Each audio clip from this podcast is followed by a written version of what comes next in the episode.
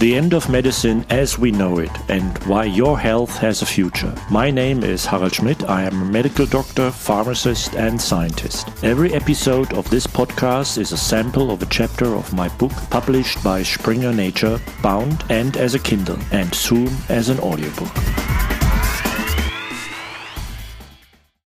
Part 2 The Medicine of the Future. Chapter 10 Rediscover the whole patient.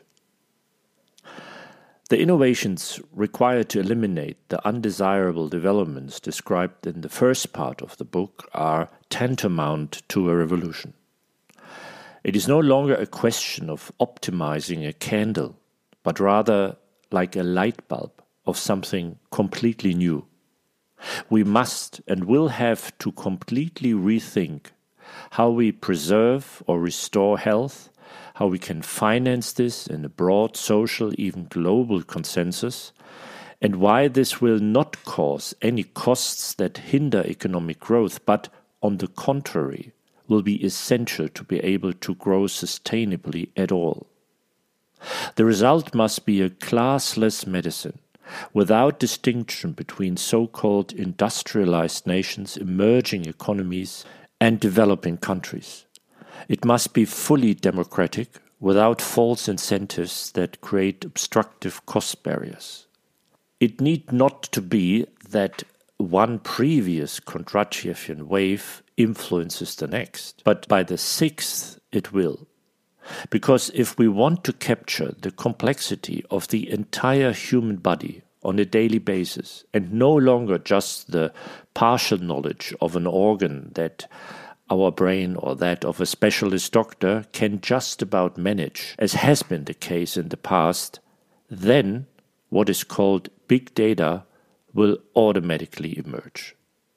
And because big data is so technology intensive, and because there are so many IT platforms among the current top 10 industries that can do everything and are not fixated on one product and one distribution channel, it is no surprise when it is precisely Apple, Amazon, and Alphabet that are vehemently involved in the health revolution. Therapeutics by Alphabet, logistics by Amazon, and the personal health record by Apple. The use of big data has also made its way into biomedical research. In the early days, especially after the sequencing of the human genome, this referred to the discovery of genes associated with diseases. The major conceptual breakthrough, however, was initiated by Albert Laszlo Barabási, a physicist and network scientist. He works on different types of networks from huge data sets. We too are ultimately a network First of organs, within organs of cells, within cells of DNA proteins, and so on, all interconnected. His construction of the network of all human diseases was an epoch making work. He constructed a network from all the human diseases and all the genes known at that time for which an association with a disease had been published. The connections or lines in the network were created by such genes that were associated with at least two diseases. And from all these connecting genes and their associated diseases, the diseasome was created. Not regularly, like a chain link fence, but some diseases form groups or clusters because they have many risk genes in common with each other. The genes specific to these clusters represent the long sought key to the causes of disease. Thus, the group of genes becomes the disease definition, and the diseases become symptoms of these genetic causes. The second exciting aspect was that all the clusters were motley with diseases or from now on symptoms in different organs that are currently treated by different specialists and different scientific disciplines deal with, but they belong together.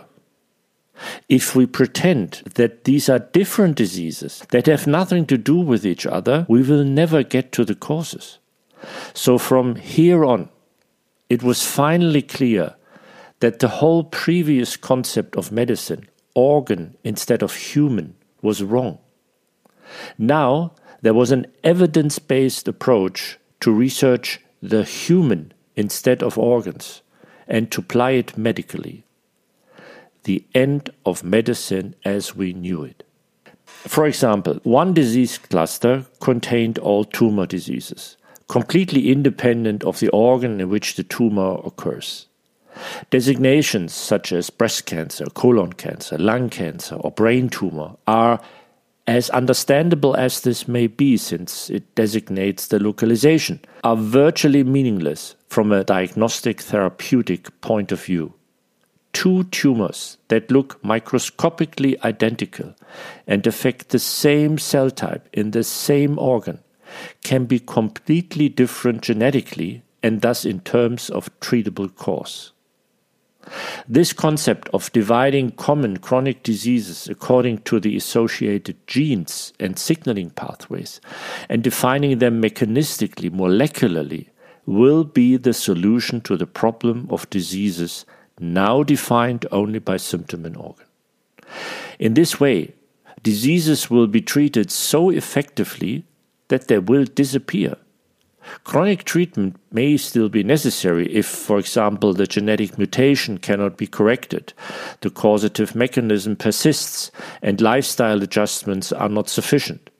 But the patient will remain symptom free and will not have to fear the late effects. So, in fact, he is no longer ill, but chronically symptom free. The scientific concept for this fundamental innovation in medicine is therefore in place. But to work through all this, we need a completely new kind of biomedical research, maximally patient oriented and not primarily aimed at publications. And if so, the publication process must be designed differently.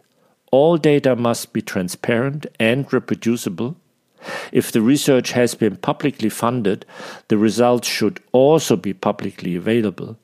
And, of course, organ based research will no longer play a role in elucidating most diseases.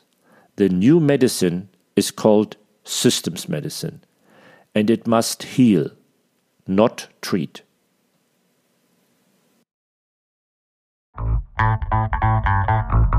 More about each chapter and how you can benefit from the new medicine already today, all in my book, The End of Medicine as We Know It, written in an easy to understand style, both for patients and hopefully not yet patients. Knowledge means health and quality of life.